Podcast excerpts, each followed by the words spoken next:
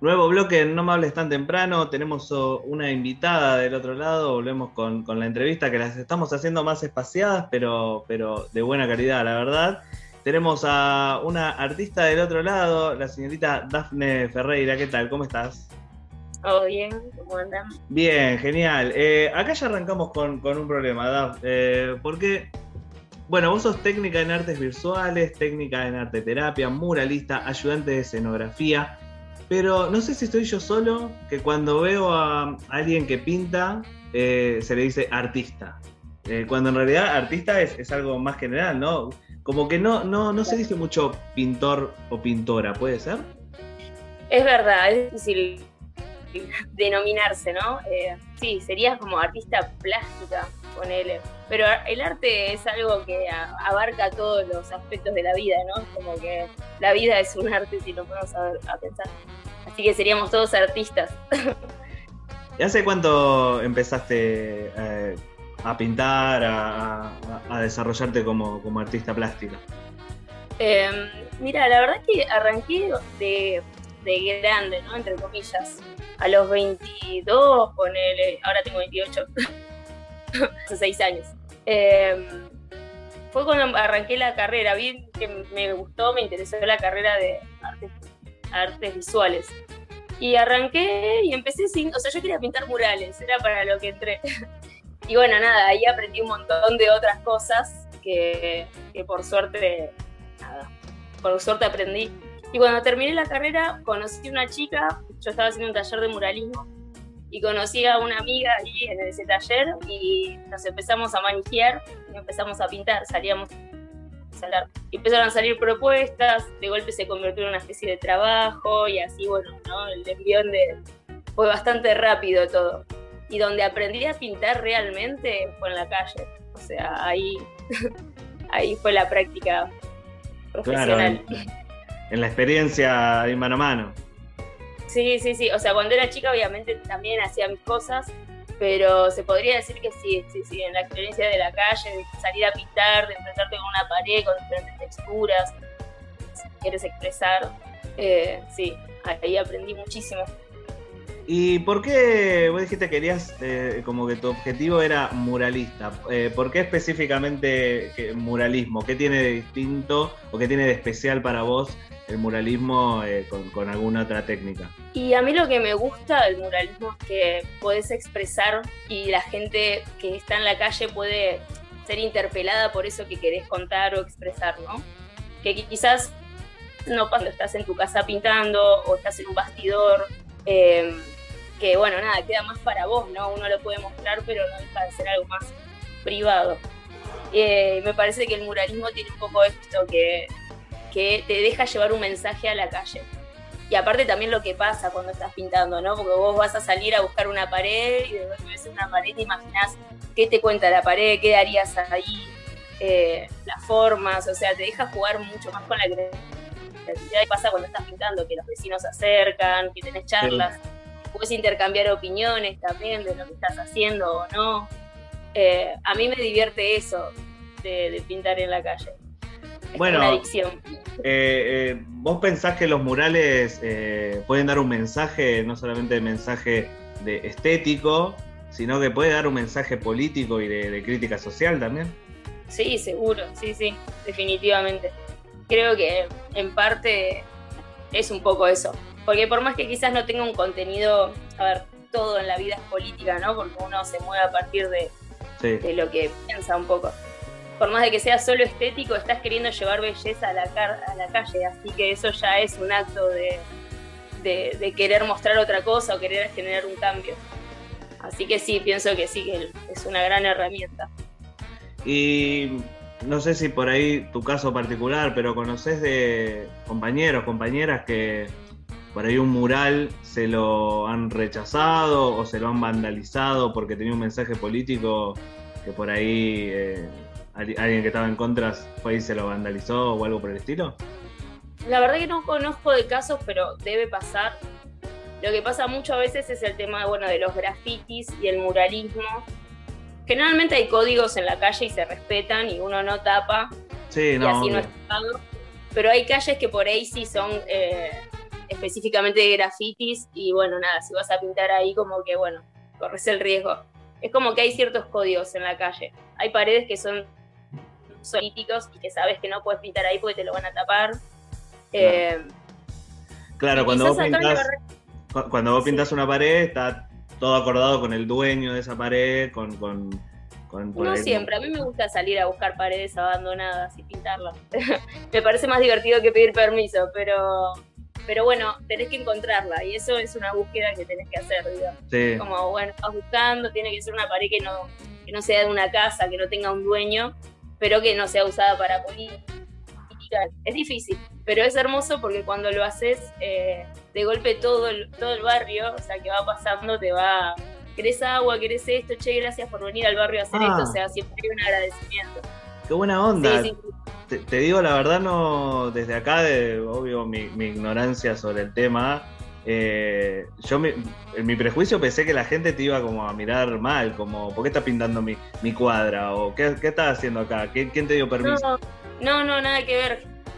general, al contrario, siempre están agradecidos porque ver algo lindo, digamos, que salís de tu casa y ves de golpe algo, algo lindo, color en la calle, cambia muchísimo hace poco estuve pintando en, en un en Merlo, y hay como un movimiento cultural que se llama Cultura Raíz, y pintaron 10 murales en un mismo día, eh, con muralistas, bueno, yo pinté con una amiga 17 metros de largo, en un paredón gigante, y ¿sabes qué lindo que fue? La, la gente es contenta, estaban todos muy felices, la gente toda en la calle, viendo los murales, recorriendo, había música, eh, folclore, batucada, no, hermoso.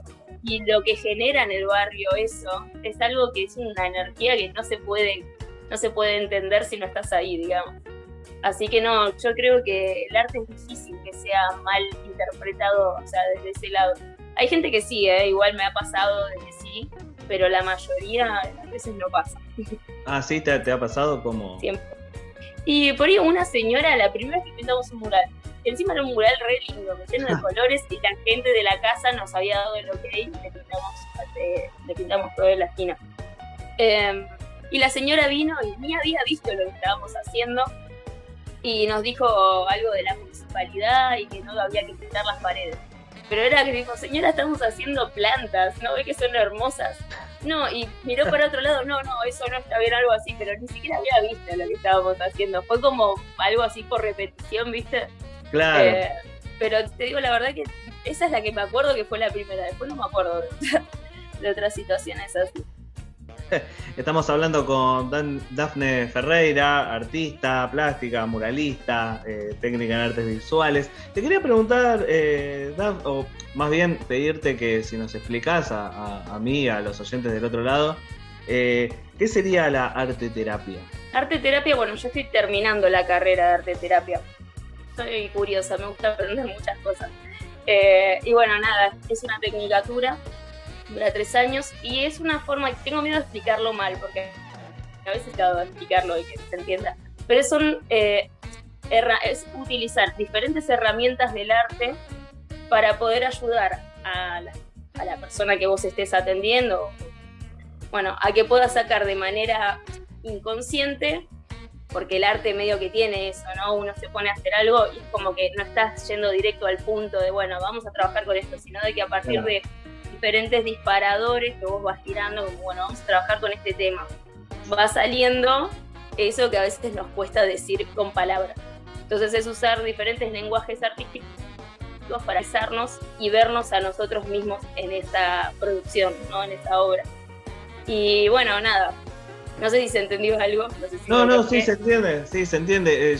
uno por ahí tiene, por lo menos mi caso, eh, escucha las palabras, ¿no? Escucha musicoterapia, escucha terapia con mascotas, va escuchando como distintos tipos de, terapias que, a la que la gente recurre. Eh, y me llamaba eh, la atención del arte terapia. pero sí, se sí, la verdad que bueno, muy abarcativo. No tenés que ser, eh, o sea, está buenísimo que vos tengas tu, vida artística, porque de ahí uno también saca, saca herramientas para poder ayudar a un otro, ¿no? Porque primero hay que ayudarse a uno mismo, si no es muy difícil poder atender a otro. Entonces, eh, desde la escritura, la pintura, el dibujo, la, la escultura. Puedes usar eh, técnicas de teatro, de clown, de expresión corporal, de danza terapia. Es como que usas herramientas que pueden ayudar al otro. Pero bueno, no es solo, viste, como una sola rama artística, sino de que es agarrar un puchito de todas y ver qué sirve para cada persona, ¿no? Somos todos. Eh, ¿Das talleres para, chicos también, para chicos y chicas? Eh, me parece súper interesante porque eh, a, los nenes y nenas les, encanta dibujar, uno, uno los, ve siempre que te están pidiendo para, para dibujar, así que me imagino que deben ser como un, un público especial, ¿no? Para vos. Sí, sí, aparte que me traen muchas ideas, me traen creación siempre los chicos, es como que le das materiales y ellos prueban, investigan, ¿viste? Quizás los adultos un poquito más como eh, más miedosos para usar los materiales, ¿no? Es como, bueno, ¿y esto cómo se usa? Y a veces, saben que todo tiene técnicas, pero a veces hay que romper un poquito la técnica para investigar y hacer algo nuevo, jugar un poco, ¿no? Meterse en ese aspecto creativo que, que es importante, la verdad. Eh, para mí al menos, ¿no? No, sí, tal cual, tal cual, romper las reglas eh, estables. Primero conocerlas y, después romperlas. eso es espectacular. Es así. Eh, estaba viendo que mm, recibiste segundo premio, segundo puesto de, el concurso Persianas que, se estuvo haciendo. ¿Cómo fue la experiencia de, ese evento? Fue hace más o menos, eh, creo que dos años. Eh, pintamos un mural, o sea, convocaron a varios artistas y pintamos un mural en una persiana. Este, estuvo bueno el proceso creativo de ese mural porque, bueno, empezamos a hablar de la simbiosis y cómo, cómo necesitamos o un poco del otro, ¿no? Como que estamos todos en esta simbiosis de, ayudarnos mutuamente. Y bueno, elegimos una imagen que era una especie de ciervo, cabra, no me acuerdo bien qué animal era, pero tenía ese aspecto con unos pajaritos que lo estaban acicalando. Y bueno, nada, después tenía como la flor de la trama de la flor de la vida, bueno, estuvo bueno el proceso creativo, la verdad. Y este, quedó muy lindo, así que por eso debemos haber ganado el segundo. Eh, ¿Pensás que ayuda este tipo de, de estímulo para los artistas que, que ayuda a, a no solo que, sigan poniéndole onda, que sigan trabajando y todo, eh, sino que también de una parte, de un punto de vista de reconocimiento. Sí, está bueno, pero bueno, también hay un montón de artistas que laburaron un montón y, no ganaron nada, digamos. Yo creo que está bueno para arrancar y... Sí.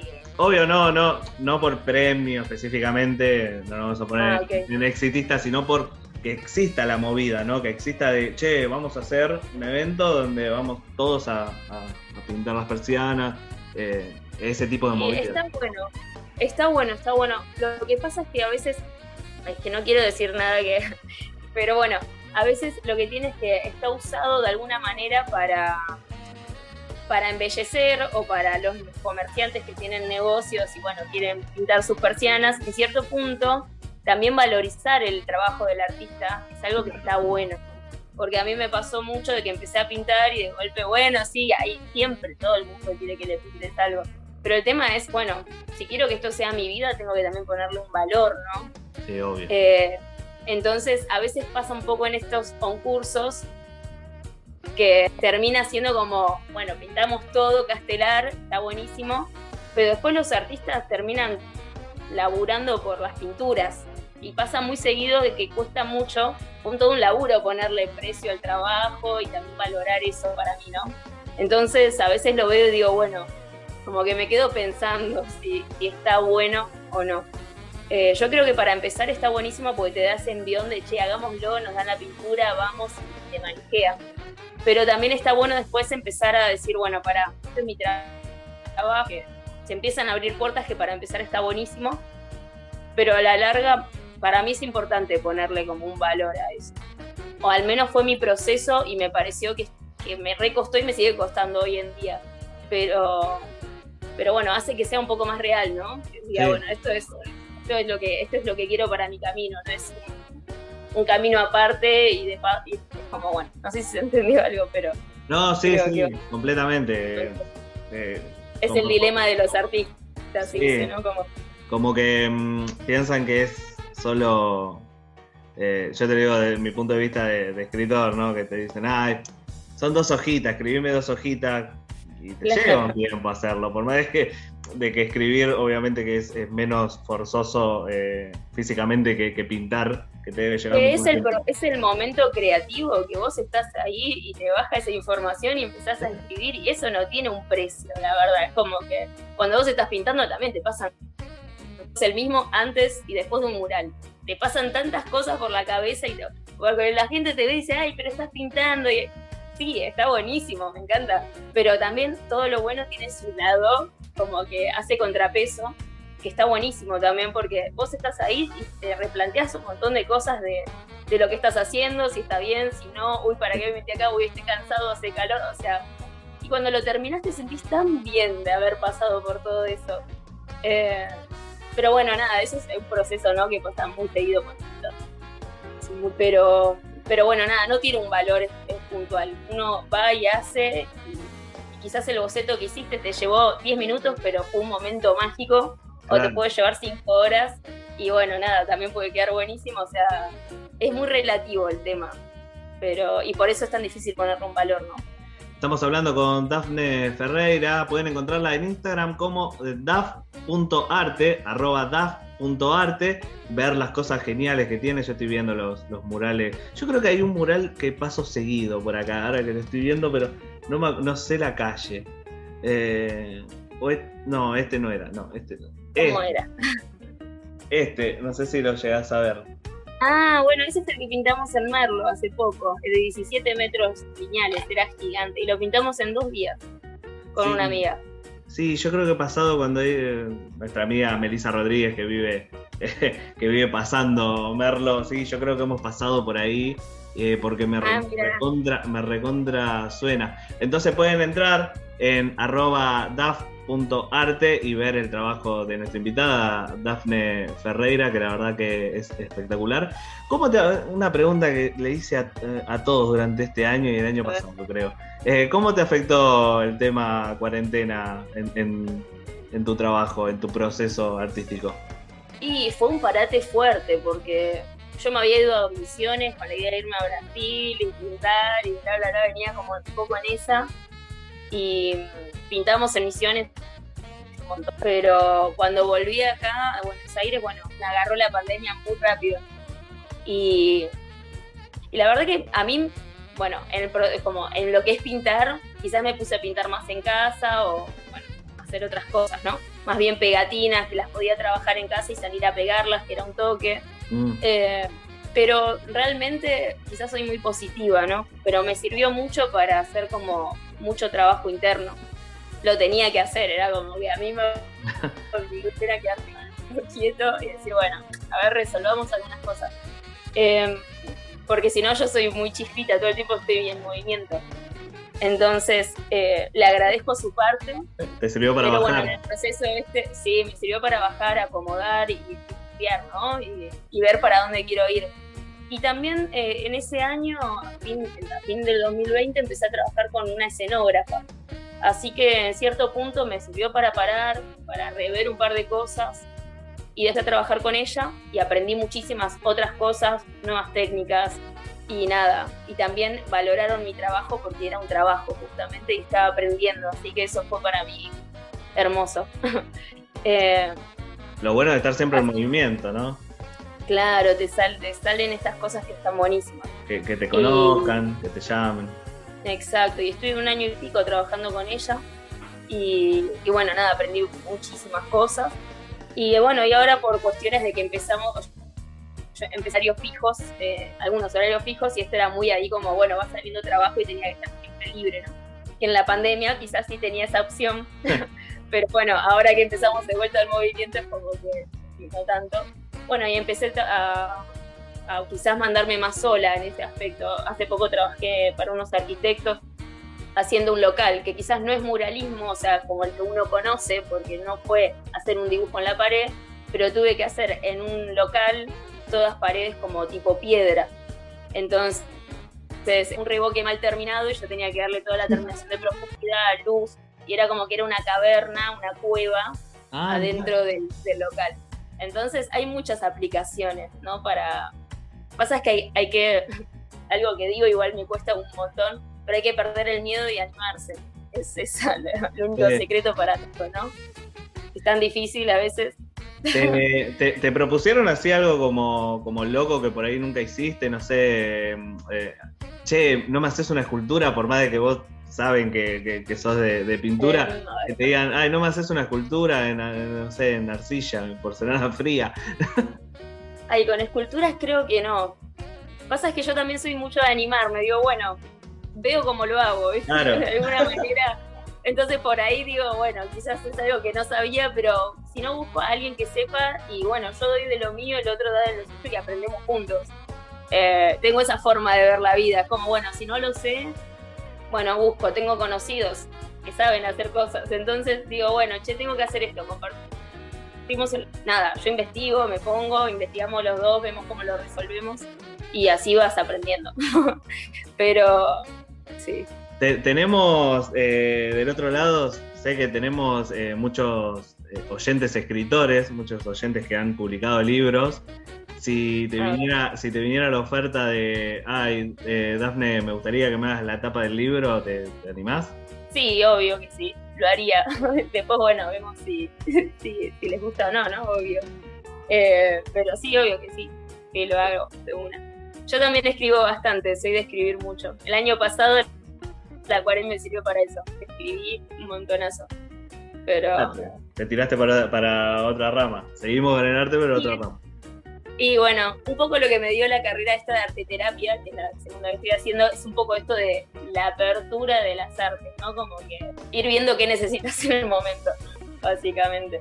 Dafne Ferreira, eh, artista plástica, pintora, muralista, pasó acá por No me hables tan temprano, una entrevista, la verdad, muy linda. Muchas gracias, Dafne, por estar acá con nosotros. Muchas gracias a vos por invitarme, la verdad, un placer. Así pasó una nueva entrevista, una nueva charla acá en No me hables tan temprano. No se vaya que todavía, no se vayan, que todavía queda la columna de Melissa Rodríguez haciendo el papel de Juan Manuel Pérez Dadone acá en esto que llamamos No me hables tan temprano podcast.